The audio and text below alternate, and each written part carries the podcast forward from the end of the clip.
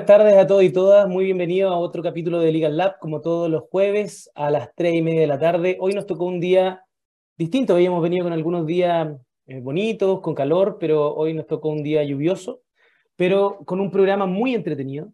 Eh, se nos viene un tremendo invitado, un tema algo distinto, creo que solamente eh, una vez en este, más de año que estamos, estamos con ustedes, tocamos el tema de ciberseguridad, protección de datos, tuvimos por ahí un invitado, una startup, y hoy vamos a hablar en profundidad de este tema, sobre ciberseguridad, protección de datos, ataque cibernético y, cómo también las startups se pueden ver afectadas por este tipo de, amenazas. Eh, pero antes de comenzar nuestro programa, y como siempre, darle la bienvenida a mi conductor y amigo eh, Pablo Acevedo para que también usted lo salude y le dé la bienvenida al programa de hoy. Hola, muy buenas tardes. Gracias, Fernando. Día noticioso, semana noticiosa, semestre noticioso, año noticioso. Eh, pero hoy día vamos a tener, como, como tú muy bien comentabas, un invitado que nos va a hablar sobre una materia bien interesante y que, que si bien a mí me ha tocado conocer, eh, la verdad es que no soy experto, así que tenemos acá un, eh, un tenemos un lujo de invitado y bueno, antes de entrar en materia, mi recordatorio para todas y todos es que nos sigan en nuestras redes sociales. Ya saben que todos los programas quedan grabados en dboxradio.com, donde ahora vamos en vivo, de hecho. Eh, tal como nos están viendo en esta cajita, en este cuadradito, siguen más abajo. Ahí están todos nuestros programas desde que comenzamos hace más de un año, grabados y para que los puedan ver y revisitar. Y obviamente que a través de nuestras redes sociales también pueden informarse sobre nuestros programas, invitados todas las semanas. Estamos en LinkedIn, estamos en Facebook, estamos en Instagram, Twitter, YouTube. En nuestros programas quedan en YouTube, en, nuestro, en nuestra página estamos en SoundCloud y además en Spotify. Así que pueden escuchar, revisitar los programas en el formato que más les guste. Y bueno, pues Fernando, como, como estábamos comentando antes de eh, ir con todo, vamos a esta primera pausa musical para relajarnos un poco, escuchar un poco de buena música, de buen rock, y de ahí nos vamos de todo con nuestro invitado. Divoxradio.com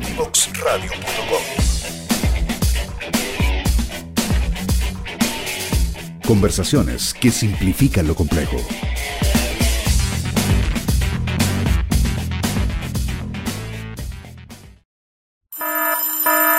Ya comienza un nuevo programa en divoxradio.com. Bueno, y ya estamos de regreso y vamos a comenzar nuestro programa de hoy con un tremendo invitado, eh, Hugo Galilea. Hugo Galilea es ingeniero civil industrial de la Universidad Católica y socio fundador de una empresa Kepler. Kepler, ¿qué hace Kepler? Es una de las cosas que le vamos a preguntar a Hugo, pero Kepler es una empresa de ciberseguridad y protección de datos que nace hace 20 años y eso queremos conocer un poquito cómo fue crear esta empresa hace tantos años eh, eh, en un contexto muy distinto a lo que era la ciberseguridad, a lo que era la protección de datos y cómo ha ido evolucionando. ¿Cómo está Hugo? Bienvenido a Legal Lab. Hola Fernando, hola Pablo, muchas gracias por la invitación. Oye, eh, Hugo, y vamos de inmediato con la primera pregunta. ¿Cómo nace Kepler y cómo ha ido evolucionando en estos 20 años? Tú estás desde el comienzo, eres el socio fundador y actual CEO de la compañía. Sí, efectivamente, Kepler nació el año 2002, cuando uno de los socios que éramos en ese minuto pierde datos en su computador, estábamos en la universidad todavía, y eh, trata de, recuperar los datos, no puede, y se contacta con una empresa norteamericana que le ofrece el servicio de recuperación de datos, está hablando del año 2002, y le cobraron dos mil dólares. Entonces él, por supuesto, dijo, no tengo esa plata, no, no puedo hacerlo, pero ¿qué les parece si yo los represento acá en Chile para ofrecer su servicio? Y ahí con el tiempo, bueno, me llamó a mí, al otro socio que teníamos, él era Nicolás Mella, llamó a Javier Smithman y a mí, y nos pusimos a investigar cómo podíamos nosotros dar este servicio acá en Chile y desarrollamos a través de ingeniería inversa las capacidades para poder recuperar datos en Chile para Latinoamérica. Así partimos el año 2002. Y, y con el tiempo nuestros mismos clientes nos fueron pidiendo eh, otras, otros servicios que pudieran ellos tener para no perder datos, por ejemplo. O sea, ya habían perdido la información, decían, ya, ¿y qué puedo hacer ahora para no perderla? Y ahí sacamos el servicio de respaldo y fuimos agregando después distintos productos y servicios que fueron ayudando a nuestros clientes a cuidar su información, a tenerla disponible y a que fuera confiable, que, que lo que ellos tenían guardado fuera lo que guardaron por primera vez. Y eso eran los, las bases de la ciberseguridad, nosotros no teníamos idea que así se llamaba en un comienzo. ¿Y actualmente, Hugo, qué, qué es lo que hacen como empresa? Hoy día Kepler eh, está instalada como una consultora de ciberseguridad. Nosotros lo que hacemos es analizar a nuestros clientes, ver eh, en qué estado el arte están hoy día en cuanto a ciberseguridad a través de un modelo llamado el NIST, que es de una agencia norteamericana hecha para el gobierno norteamericano, pero abierta al mundo, donde nos, a través de cinco pilares, que son la detección, detectar cuáles son los datos que tengo yo que proteger, después eh, la protección de datos mismamente, detección de, de alguna intrusión, eh, respuesta a esa intrusión y cómo me recupero de, de un ataque. Eh, con esos cinco pilares nosotros analizamos una empresa y le entregamos indicaciones de cómo debería mejorar. Podemos también hacer todo el acompañamiento, instalando todos los productos y servicios que necesita para poder llevarlo desde un estado actual hasta uno mejorado que ha sido en el fondo conversado con el directorio, donde ellos, cuando ellos dicen, mira, este es el riesgo que nosotros como empresa estamos dispuestos a aceptar en cuanto a ciberseguridad, nosotros generamos un camino para llegar a ese punto. Oye, ¿cómo estás? Muy buenas tardes, Hugo, y bienvenido a nuestro programa. lo que nos llama la atención a nosotros es cuál es esta relación que anticipamos cuando nos pusimos a publicitar el programa de hoy, que hay entre ciberseguridad y compliance, porque ya habíamos escuchado antes a través de algún invitado que las empresas tienen que precaverse a través de ciertos protocolos en relación a ciertas actitudes que pueden incluso llegar a hacer cometer delitos a las empresas. Eh, ¿Cuál es la, la, relación y cuál es la importancia en relación a la ciberseguridad? Algo no, nos dijiste en off que hay una ley que, que, cambió un poco esta norma. Cuéntanos un poco a nuestros auditores. Claro, el, este año, en marzo de este año, se aprobó la ley de delito informático, ya la 21.459. Esa ley identifica cuáles son los delitos, los define ocho delitos informáticos, que podríamos después conversarlo con más detenimiento, pero lo interesante es que estos delitos entran en la ley 20.393, que es la ley de, le llamamos la ley de compliance, una ley que fue creada para que las empresas monitorearan y no permitieran dentro de sus filas que hubiera cohecho, actos terroristas, lavado activo, incluyen, eh, se ha ido actualizando esta ley y ahora incluye incluso delitos informáticos. A partir de diciembre de este año, las empresas son responsables de, de tener en su sistema de monitoreo y prevención de delitos el que no se cometan delitos informáticos. Oye, ¿y, ¿y qué significa esto para las empresas, sobre todo para las que tienen, por ejemplo, sistemas de compliance? Tienen que contratar expertos, tienen que hacer protocolos, más o menos. Ahí cuéntale a nuestros auditores, varios de ellos que, que, tienen estos, que son sujetos, digamos, activos de, de este tipo de obligaciones y, y, qué recomendación le das tú. Sí, mira, ahí, ahí, hay dos actores bien importantes en la industria, que los dos deberían contratar en el fondo expertos, como Kepler, ¿ah? expertos en la materia. Las grandes empresas que, que están uh, siempre siendo auditadas y sobre el tema del compliance necesitan incluir dentro de su dentro de su sistema de prevención del delito los delitos informáticos. Eso significa informar a todos los trabajadores de la empresa cuáles son. Ellos tienen que conocer cuáles son los delitos informáticos y tienen también que eh, instalar la, la, actividad, la identificación de cuáles son las actividades donde se podrían cometer estos delitos informáticos y establecer protocolos para los procedimientos donde se podrían cometer estos delitos. Eh, además de, la, de, por supuesto, la auditoría de los recursos financieros que no se estuvieron ocupando para cometer delitos informáticos.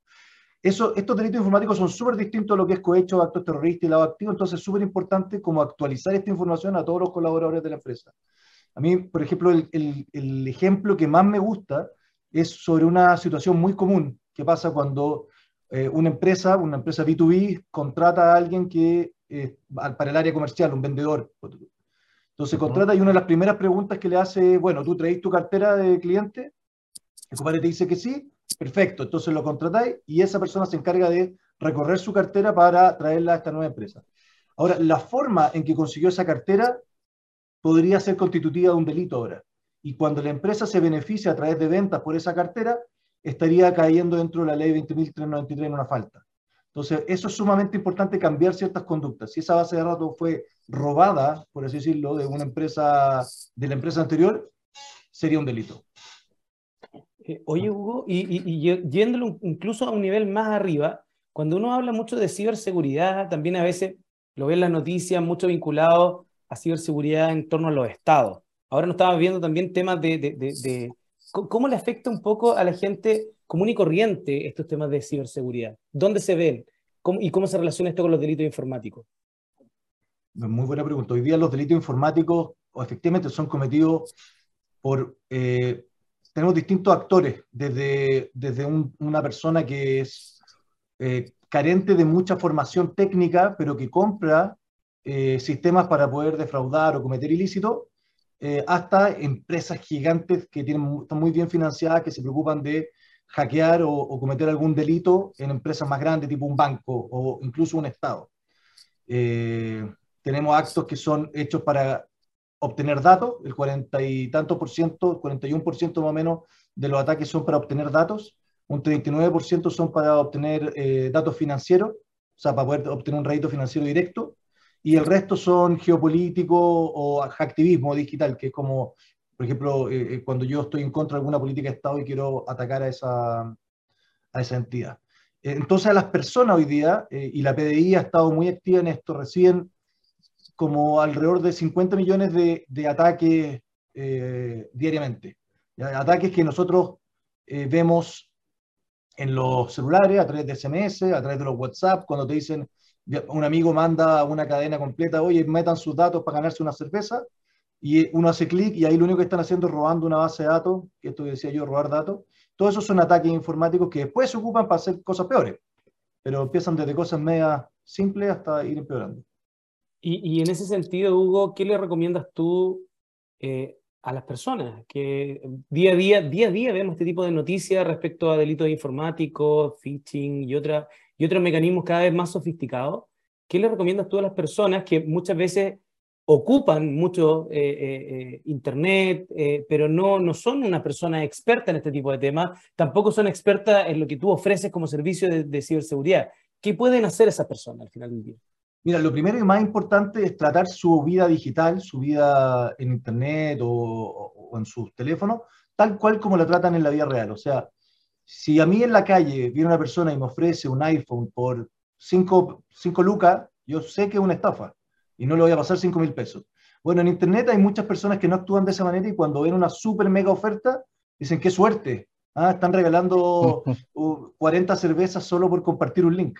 Eso no va a pasar nunca. Entonces hay que tener mucho cuidado, hay que tener conciencia de que, eh, de que hay estafadores en Internet y tengo que actuar con la misma, con la misma eh, confianza que estaría en el mundo real. O sea, hay que, oh. hay, hay, que desconfiar un poco. Oye, Hugo, no, no, no, me quiero meter en la pata a los caballos, ni, ni, ni que ninguno de nosotros lo haga, digamos, pero fue una noticia reciente y muy notoria el hecho de que el sitio o, el, el, CERNAC, digamos, fue recientemente víctima de ciberataques que lo tuvieron hackeado. O sea, el Estado también es víctima o puede ser víctima de, digamos, de ciberataques y, y, obviamente resguardar su ciberseguridad. ¿Qué, ¿Qué, crees tú que falla ahí o que falló y, y cómo crees tú que el Estado hoy día protege no solamente a sus funcionarios, a su información, sino que la información de todos nosotros al final del día, que es la que él maneja por omisión? El Estado es un, gran receptor de ataque por tres cosas, porque, como te decía antes, el 19% de los ataques son por hacktivismo y los estados son eh, víctimas de este tipo. El 2%, que es, poquito, es por geopolítica. ¿ya? Esto lo hemos visto, por ejemplo, Equifax una vez fue atacado por el gobierno chino ¿ah? eh, y, le robaron la base de datos y eso fue gravísimo porque tenían la base de datos de la mayor cantidad de norteamericanos que, con su historia crediticia. Y después tenemos los datos personales, que es el caso del CERNAC, cuando quieren robar información y tener información de, de terceros, eh, el Estado también es una muy buena fuente de información para estos delincuentes. Entonces, efectivamente, eh, bueno, y, por utilidad financiera también, porque en este caso el del CERNAC le pidieron un, un, rescate que no se lo entregaron, entiendo que no lo pagaron, pero, pero lo solicitaron. Eh, entonces, el, gobierno lo que tiene que hacer es tomar muy en serio lo que es la defensa de su sistema eh, y tomar alguna política de Estado que sea similar a lo que hizo Estados Unidos, que es definir un modelo de trabajo donde hacen un levantamiento, que es un poco lo que nosotros hacemos con las empresas, hacer un levantamiento de dónde están hoy día y cómo llegar a un punto eh, seguro en el más corto tiempo. Ya existen ciertas directivas donde ellos están obligados, los estamentos del Estado, a tener un, un, un, un CISO, que es como un oficial de seguridad dentro de cada uno de ellos, pero falta empoderar a estos personajes con la suficiente autoridad para detener eh, digitalización de procesos que no son seguros, por ejemplo, o poner las trabas a los delincuentes que son necesarias. Necesitan presupuesto y poder. Oye, y dentro de lo que tú has visto, que, que son nuestros estándares, eh, obviamente que la ley se actualiza, se actualizan los estándares. ¿Tenemos todavía estándares de ciberseguridad de un país como el nuestro, que debiera, como el que debiéramos tener, por decirlo? No quiero decir ninguna barbaridad, sobre todo hay, hay mucha sensibilidad esta semana, pero país en vías de desarrollo, país, porque ya sabemos, hemos tenido expertos que nos han dicho que nuestra, y eso obviamente lo sabemos también con Fernando como abogado, que nuestra ley de protección de datos es bastante básica, muy, no muy buena. ¿Cómo, ¿Qué pasa con esta ley de ciberseguridad, nuestros estándares de ciberseguridad? ¿Tenemos buenos estándares legales, buenas definiciones? Mira, yo creo que estamos empezando un camino. Eh, la ley de ciberseguridad era de los años 90 y hoy día se actualizó este año eh, a una propuesta que ya más o menos tuvo dos años de discusión en el Congreso. Entonces, eso es un tremendo paso, porque la ley anterior no consideraba, porque no existían ni siquiera los dispositivos tipo teléfono, tablet, eh, y hoy día el mundo cambió y tenemos una nueva ley de ciberseguridad que toma esto en consideración. Entonces, es un gran paso. Después tenemos la ley de protección de datos, que bien dijiste tú, también hay una discusión en el Congreso que tipo GDPR, que es la que existe en, Europa, que, que, le da responsabilidad a las empresas para el cuidado de datos de terceros. Eso falta todavía, pero ya está discutida, ya está aprobada y falta eh, un par de firmas nomás ahí. Yo no soy experto, pero creo que falta la firma presencial para, para poder promulgarla. Y, y, son tremendos avances. Como país, yo siento, y esto es una definición muy propia, que, que nos acostumbramos al, al mundo físico donde eh, vivir en Chile era muy seguro Aquí el, el, dueño de un banco o el presidente de la República solía poder ir a la calle y caminar por el centro sin tener que andar con guardaespaldas. Y eso no se transfiere al mundo digital porque los atacantes del mundo digital pueden venir desde Rusia, pueden venir desde cualquier parte del mundo. Eh, y de hecho les conviene, les conviene atacar a un país lejano para que eh, no los puedan perseguir por bajo monto a su, a su país de origen. Entonces, esa, esa ah, seguridad, falsa seguridad, la transmitimos al mundo digital y siento que la empresa y, el gobierno ha invertido insuficientemente en protección hoy día. ¿Tú, ¿Tú, crees, Hugo, que hay una, una, correcta educación en términos de digitales en nuestro país y en términos de, de, Internet para las personas? Porque eh, claramente el crecimiento de la penetración de Internet en el país ha sido alto. Hoy en día tenemos una buena conexión a nivel de la TAM. Eh, destacamos, de hecho, a nivel de la TAM con, con, el nivel de conexión. Pero no sé si esa educación en Internet es tan, eh, es la misma, lo, en base a lo que tú decías, de, de, que la gente comparte mucha información. ¿Cómo ves tú ese tema? ¿Cuál es el, desafío que tenemos? Ahí uh, hay un desafío, como tú bien dices, de educación, concientización también. Es un poco distinto. Educación en, en a ver, cuando, cuando yo comparto una foto mía con una sola persona, un audio mío con una sola persona, eh, tengo que entender que ese audio dejó de estar en poder mío y yo, no, yo pierdo el poder de, de, hasta dónde llega. Y se puede viralizar en cualquier minuto. Y lo vimos con audios de la primera dama en el gobierno anterior, donde ella eh, le entrega seguramente un audio a un grupo de confianza muy pequeño y ese audio se viraliza en cosa de minutos.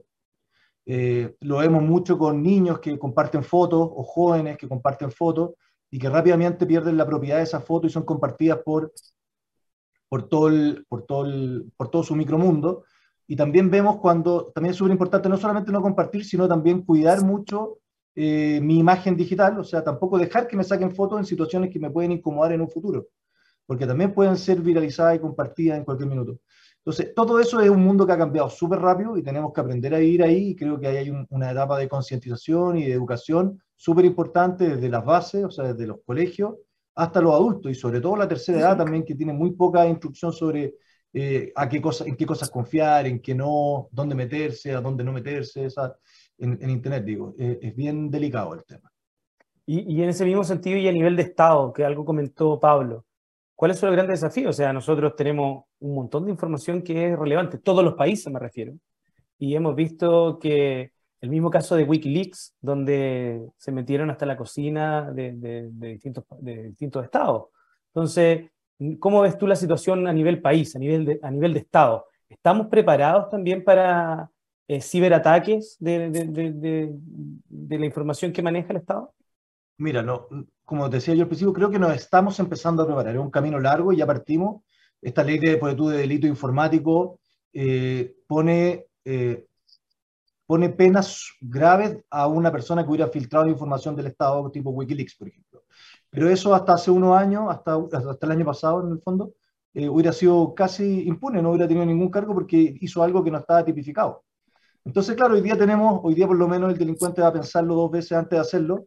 Eh, delincuente, y héroe, ¿ah? héroe y villano, en este caso, el, de Wikileaks. Pero algunos lo consideran un héroe de haber filtrado información que era eh, como de, para el bien común, pero efectivamente hoy día bajo la legislación chilena se está cometiendo un delito al sacar información sin autorización. Entonces, ahí hay un paso que dimos, pero falta mucho el educación, inversión, concientización. Ese es el camino que estamos empezando hoy día. Hugo, se nos pasó volando en la primera parte de nuestra entrevista, así que nos vamos a ir de inmediato a nuestra segunda pausa musical. Eh, es breve, así que por favor espérennos y ya estamos de regreso con Hugo Galilea, socio fundador y CEO de Kepler, esta empresa que y nos está comentando algo muy interesante que es este tema de ciberseguridad. Así que vamos y volvemos pronto. Conoce toda nuestra programación en www.divoxradio.com.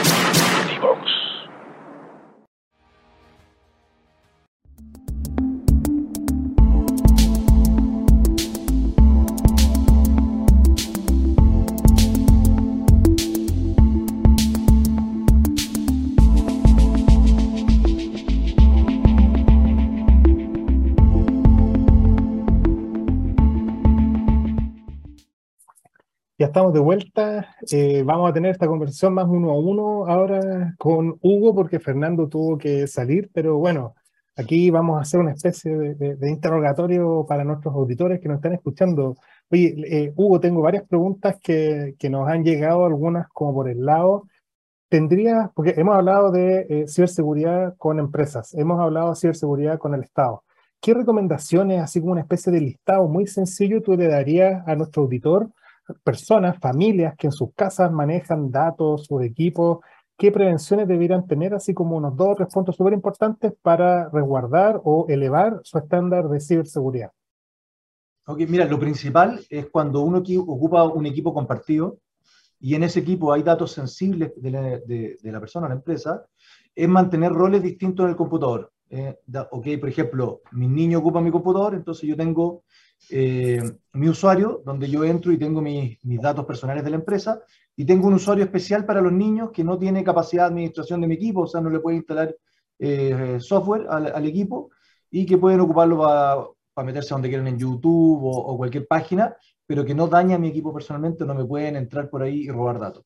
Eso uno. Lo segundo es ver el router que tengo en la casa y cambiarle la clave. Esas claves vienen por defecto, es un paso un poco más complejo, pero es súper importante porque te hace, en el fondo, susceptible a que alguien que haya o trabajado o contacto con alguien que haya trabajado en alguna de estas compañías tenga la clave de tu router y pueda entrar desde, desde cualquier parte y cambiar la clave. Yo, yo, sé que esto quizás no lo deberíamos decir y que no nos esté escuchando nadie de ninguna compañía, pero es cosa de googlear el modelo de, del router en internet y me sale el, administra, el administrador promisión y la clave de promisión. Muchas veces. Sí, en, gran cantidad de routers. Ahora han, ido cambiando eso, pero, pero aún así es, muy probable que sí sea. Están cambiando a tener claves diferenciadas por cada una de las casas y tiene una bitácora y todo, pero igual eso queda en la información de la empresa y podría liquearse, podría en el fondo fugarse y alguien ocuparlo para atacarte. Entonces es importante cambiarlo. Después, por otro lado, es súper importante eh, tener los parches actualizados de los software que tengo, si ocupo Windows o, Mac Operation System o Linux, cualquier cosa, tenerlo actualizado porque eso te va a proteger frente a ataques conocidos. Y ojalá tener algún antivirus que me proteja también de alguna amenaza. Perfecto. Oye, una pregunta que quizás para nuestros auditores es un poco más, más, árida o más técnica, pero también que no, nos preguntó en la pausa un, un, amigo, y quizás estoy aquí hablando, pero no hablar una barbaridad, ¿Qué es, o tú sabes, o nos podría definir qué es el ethical hacking? ¿De qué se trata o, cuál es el sentido de este concepto? Sí, eh, ethical hacking es algo que es sumamente importante en... Eh, es técnico, pero es muy importante en, este mundo digital. Eh, lamentablemente la ley de delito informática nueva criminaliza cierto tipo de ethical hacking, pero para definirlo, el ethical hacking es una persona con, que logra penetrar un, un, sistema digital con o sin permiso de del dueño de ese sistema. Eh, y hasta ahí llega, esa es como la definición. Hay ethical hacking, o sea, perdón, ese es el, hacking, pero el ethical hacking tiene la, la, la, misión, en el fondo, de informar al dueño del sistema cuál es la vulnerabilidad para que lo pueda parchar y no, no sea después eh, atacado por un, criminal. Hay ethical hacking en el mundo que son eh, no autorizados ya pasa en, gran parte del mundo. Donde yo, por ejemplo, me interesa que la empresa que yo le entrego mis datos sea segura, entonces como, como hacker voy, hago un ethical hacking y le informo a la empresa, oye, aquí hay cierta vulnerabilidad. Eso hoy día en Chile está penalizado. Lo que no está penalizado y que todavía se puede hacer, por supuesto, es que la empresa te contrate para ver cuáles son las vulnerabilidades de su sistema. Ya bajo un contrato uno podría hacerlo, pero estamos limitando un montón investigación y desarrollo, estudios en la universidad, cursos que se dictan de ethical hacking, porque hoy día no podemos entrenar en el, en el mundo real. No podemos tener un estudiante en un curso tratando, o sea, eh, haciendo un ethical hacking en una empresa para después hacerla más segura, sino que eso hoy día es un crimen. Y esto, obviamente, con, en un ánimo de que las respuestas son siempre con altura de mira, ¿esto es algo que pasó a propósito o que pasó colado por ignorancia? ¿Qué, qué es lo que sabes tú? La verdad que discutimos harto. Yo soy miembro de una asociación que se llama la Asociación Chilena de Ciberseguridad y nosotros teníamos un representante que iba a conversar en el Congreso, varias veces se conversó, se discutió, en algún minuto tomaron nuestras recomendaciones y después de discusión entre políticos se sacaron nuestras recomendaciones y esto fue como dos años, entonces se sacaban y se ponían y al final lo que quedó eh, es muy bueno, pero no incluye este punto de el ethical hacking que no es contratado. ¿Y qué otros puntos, qué otros puntos no quedaron en la ley que, que podrías tú decir fueron, serían relevantes haberlos incluido eh, como asociación gremial quizás más que como, como para ahí no, no comprometerlos tanto? Eh, mira, no, lo que pasa es que la ley en verdad quedó bien redondita, bien buena. A mí me gusta cómo quedó hoy día la ley escrita. Son, son detalles nomás que vamos a ir mejorando, estoy seguro, con el tiempo. Y el lejos, el más importante, el que me gustaría que quedara es el de sobre el ethical hacking no contratado. Ese nos, no nos permite, como país, digo, no, no como yo como persona, dictar o enseñar eh, ciertas capacidades que necesitamos en el país eh, para nuestros hackers, porque un hacker puede ser un hacker bueno, y necesitamos que tengan esta habilidad y que se prueben en el mundo real. Y estas empresas necesitan, imagínate que hoy día un hacker bueno no puede avisarle a una empresa que tiene una vulnerabilidad y esa vulnerabilidad la va a encontrar un hacker malo. ¿ah? La va a encontrar en cualquier minuto. Entonces, ahí estamos perdiendo eh, la ventaja que teníamos antes cuando nuestros estudiantes o nuestros hackers blancos estaban defendiendo también a las empresas. Oye, por otro lado, tenemos muchos eh, auditores, eh, emprendedores y amigos emprendedores, y hemos tenido en el programa un montón de, emprendedores que tienen sus startups, que están iniciando sus negocios B2B, tienen sus plataformas, casi todos con eh, plataformas para, para prestar servicios en modalidad SaaS. ¿Qué recomendaciones le darías a ellos, aparte de que los contacten, que te llamen y que tú los puedas asesorar en, todo lo que es la, la protección y ciberseguridad de sus emprendimientos? Mira, lo principal es que tomen la ciberseguridad en serio. Eh, no es caro eh, mejorar los primeros pasos. Eh, tienen que estudiar un poco, leer, ojalá se pudieran leer la NIST, es abierta, cualquiera la, puede leer. pero lo principal es tomárselo en serio porque no solamente los daños van a verlos por lo que les roban a ellos o el daño causado por no poder trabajar dos o tres días que, que quedan bloqueados, sino también podrían llegar a perder contratos con clientes grandes porque no le están cumpliendo con los SLA contratados, porque no les pudieron dar los datos, porque la base de datos que les pasaron a ellos se les filtró y hoy día es pública.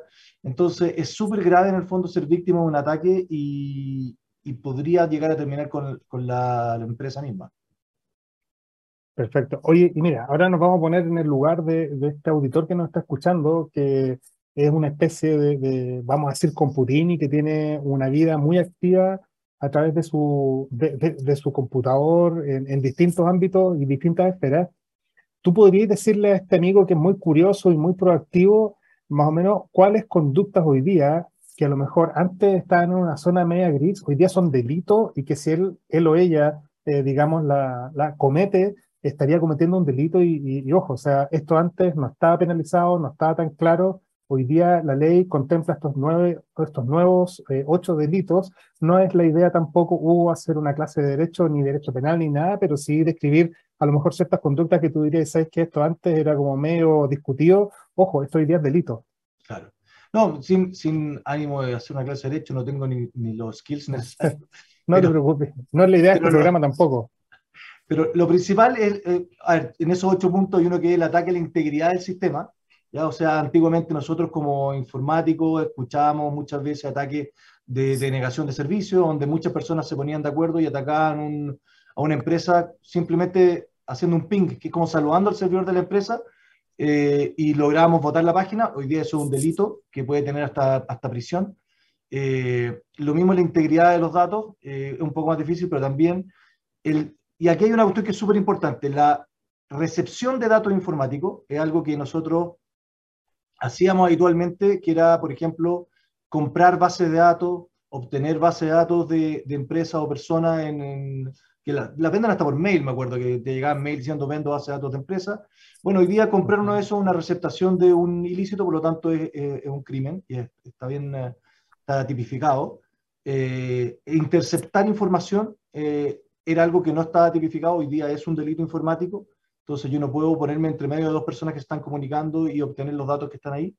Eh, y también para la empresa es muy importante que cuando contrato a, a, una persona, yo no puedo esperar que esa persona me traiga una base de datos de otra empresa para poder ocuparla y eh, tener nuevos clientes. Tengo que estar seguro de que la forma de que obtuvo esos datos fue con autorización de esos clientes, con, si es que lo sacó de otra empresa, con autorización de esa empresa, porque si no está ocupando material robado y tú estás cometiendo un ilícito como empresa.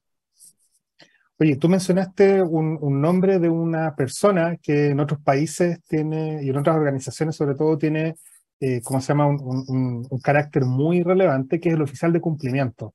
Cuéntanos de qué se trata este rol que, que en, dentro de un proceso de compliance en Chile está definido en algunos momentos por el, por el, el, ¿cómo se llama?, oficial de prevención del delito o encargado de prevención del delito. ¿Qué relación tiene con eso? ¿Cuál es el rol del, del oficial de, de datos o de ciberseguridad? Cuéntanos un poquito a nuestros auditores, por favor. Bueno, claro, siempre hay un, hay un hay, está este oficial, en, sobre todo en empresas grandes, el, el, o el, el, CISO, que es el Chief Information Security Officer, el oficial de seguridad de los datos, eh, no va directamente con compliance, sino que él lo que se preocupa es de cuidar que los datos de la empresa estén siempre disponibles cuando se necesitan, estén siendo accesados por las personas que tienen autorización para accesar esos datos eh, y eh, estén protegidos de ataque externo. Entonces, eh, ese, esa persona dentro de la empresa hoy día toma un rol que es muy importante. Eh, yo encuentro que no le hemos dado el peso suficiente de las organizaciones, eh, sobre todo con la transformación digital que ha obligado a acelerar este proceso de digitalización, tanto en el Estado como en, en empresas privadas, y hemos privilegiado como país el acelerar la transformación a acelerar la transformación con seguridad. ¿ya? Porque obviamente hacerlo con seguridad es un poco más difícil. Y ahí es donde este CISO tiene que estar lo suficientemente arriba de la organización para poder parar estos procesos y decir, no, compadre, si que no lo vamos a hacer en forma segura, no lo hagamos porque nos vamos a meter en un problema mayor que la solución que estamos entregando. Si se filtran todos estos datos de nuestros clientes eh, o, o, de nuestros ciudadanos, vamos a entrar en un problema mayor. Eso es ahí donde la ley de protección de datos debería protegernos a nosotros como ciudadanos o como clientes y no permitir este tipo de, de decisiones que hoy día siento están siendo tomadas muy a la ligera. Oye, y este CISO en una organización eh, que, que, como dices tú, se lo toma en serio, ¿es alguien que es interno en la empresa, es externo, es alguien que, no sé, forma parte del directorio, tiene que ser autónomo del directorio? Una buena pregunta, va a depender de la organización. El, el, el, la posición de CISO es una posición que debería ser de alto nivel. Hoy día en bancos, por ejemplo, están o están dentro de riesgo o están dentro de, o reportan directamente al gerente general. ¿ya? Eh, antiguamente también estaba en el área de informática y eso ha ido mutando a sacarlos de ahí, porque es muy difícil ser subalterno de alguien que tú le tienes que poner trabas.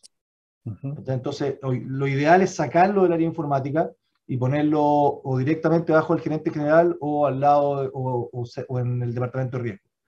Eh, pero organizacionalmente eso hoy día no está definido, ya no hay como una regla.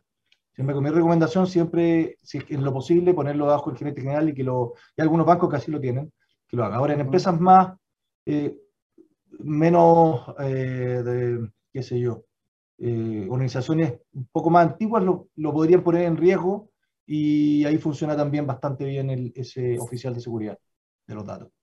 Oye, imagínate que tenemos a un auditor que eh, le llamó la atención nuestra conversación, eh, está, había escuchado sobre compliance y ahora efectivamente con esto de los nuevos delitos base de, de la ley 20.393 dice quiero hacer un proceso de compliance. ¿Qué es lo que tiene que hacer? ¿Cuáles son los pasos? Aparte de llamarlo a usted y decir, oye, quiero, quiero ordenarme eh, por dentro, ¿cuáles son los pasos de un proceso de compliance? ¿Es algo rápido? ¿Es algo breve? Eh, ¿Necesito capacidades externas? ¿Cómo funciona más o menos? ¿O qué es lo que tú le puedes decir a nuestros auditores? Eh, lo que pasa es que nosotros no somos una empresa que se dedica a, a, a hacer planes de compliance dentro de la empresa. Ya nosotros lo que hacemos es asistir en la parte de ciberseguridad. solamente esa, esa es nuestra especialidad y nosotros a un plan de compliance que ya debería estar vigente, nosotros le añadimos en el fondo el compliance en ciberseguridad. Eh, pero un plan de compliance es algo que, que por ley deben tener todas las empresas y entendiendo que las empresas más pequeñas, el responsable de esto siempre va a ser el representante legal o el gerente general. En empresas ya más grandes, el responsable de compliance es definido por la organización y es el que se tiene que preocupar en el fondo de que, de que se vaya cumpliendo el plan. Oye, cambio la pregunta entonces para pa, pa, eh, ahí teledirigirnos. El, el, ¿cómo se llama? El usuario, el auditor que, no, que nos está escuchando y que dice, ¿sabes que tengo mi empresa, tengo mi plan, tengo mi MPD, tengo un encargado de prevención del delito, quiero ampliar y actualizarme? ¿qué, ¿Cuáles son los pasos que tiene que tomar para efectos de tener actualizado su sistema de compliance, incluyendo qué es lo que hace Kepler con él, cómo lo toma de la mano, hay una auditoría, hay una especie de, de, de revisión de documentos o es todo tecnología, contratos, anexos? No, al final lo que menos vemos es tecnología, en este caso. Lo que más vemos son procesos, eh, cómo lo están viendo ellos, y primero una identificación. ¿Cuáles son las actividades que esta entidad, en el fondo, eh, permitirían o hay un riesgo de cometer este tipo de delitos? ¿Ya? ¿Cuáles son? Te voy a poner un ejemplo, por poner ejemplo, porque hay millones, pero un ejemplo sería, yo postulo en, eh, un portal de compras, ¿ya? y siempre, eh, siempre estoy postulando y estoy perdiendo la postulación, entonces podría yo eh, atacar ese portal de compras después de postular para bloquear la entrada del resto de los, de los postulantes. Entonces, ese tipo de actividades tengo que identificarlas para poder monitorearlas, poner protocolos, reglas y procedimientos específicos, en el fondo, que permitan eh, monitorear este, este comportamiento. Y también tengo que poner sanciones administrativas internas eh, para las personas que cometan delitos dentro de la empresa. Entonces, la, es súper importante informarle a todos los colaboradores, a todos los trabajadores, de que la ley de delito informático entra dentro de la ley de compliance y nosotros como empresa estamos en contra de que se cometan estos delitos y estos delitos son este, este, este y este, y nuestras actividades más son esta, esta y esta y esta. Y con esa información, eh, una, una, comunicación en el fondo bien efectiva, podemos empezar a, a avanzar en este, en, este, en este plan de compliance. Oye, y ya se nos está acabando el tiempo, nos queda tiempo para una última pregunta. Hugo, se fue volando el programa. Cuéntanos qué otros servicios ofrece Kepler y cómo pueden aprovechar nuestros auditores de, de la oferta de servicios y cosas que ustedes hacen y dónde los pueden encontrar. Vale, vale, muchas gracias. Mira, eh, nosotros lo que hacemos es un levantamiento de nuestros clientes de cuál es la estrategia que tienen hoy día de ciberseguridad, si es que la tienen, y lo ayudamos a través de un, de un framework que es el, el NIST, y controles que se llaman los controles SIS, pero básicamente a través de algo que ya está predefinido y que está eh, actualizado año a año, cómo llegar a un punto que, lo, no, que en cuanto ellos se sientan conformes con el riesgo presente. Siempre va a haber riesgo, ¿ya? pero lo importante es que si es que me atacan, que yo ponérsela difícil al atacante y a la vez tener la capacidad de detectarlo, tener la capacidad de responderle, tener la capacidad de levantarme después de un ataque y levantarme, o, y todas estas cosas involucran cosas muy tecnológicas, pero también involucran, por ejemplo, capacidades de comunicación efectiva con los stakeholders, en el fondo, cómo le comunico tanto a mis clientes, a mis proveedores, a, todo el ecosistema, cómo le comunico que me atacaron, hasta dónde fue, qué fue lo que pasó, en qué se vieron ellos involucrados, si es que hubo involucración de ellos o de sus datos. Entonces, todo eso es importante poder hacerlo dentro de esto. Hay que tener desde un inventario del hardware y software que tengo, porque si no sé lo que tengo, no puedo proteger lo que tengo, hasta la comunicación efectiva en caso de un ataque. Todo eso nosotros se lo vemos y preparamos a un cliente para que esté eh, adecuado al riesgo que ellos están dispuestos a tener. Perfecto. ¿Y dónde los pueden encontrar? ¿Dónde te llaman los clientes o a través de la web? Cuéntanos también ahí. ¿dónde te pueden... La web es www.keper.cl y también tenemos a través de un joint venture con una compañía de seguro, una nueva página que se llama onion3.cl. Esa da para otro cuento completo nuevo, otro programa que si me quieren invitar, pero lo que hace es proteger toda la cadena o el ecosistema de proveedores, ya a través de un levantamiento automatizado. Todos los proveedores contestan un formulario y eh, les pasamos un panel de control y un teléfono 24 por 7, cosa que si lo atacan puedan tener una empresa detrás que los ayude a levantarse lo más rápido posible. Avisar a toda la cadena qué fue lo que sucedió de manera que todos tengan, sepan cómo protegerse de este mismo ataque y eh, mejorar y subir el nivel de ciberseguridad del de país completo. Esa es nuestra idea. Oye, excelente. Oye, Hugo, te pasaste, eh, se nos acabó el tiempo, pasó volando el programa. Muchas gracias por acompañarnos y, y bueno, esperamos tenerte en un programa pronto también. Pues. Listo, Pablo. Muchas gracias por la invitación.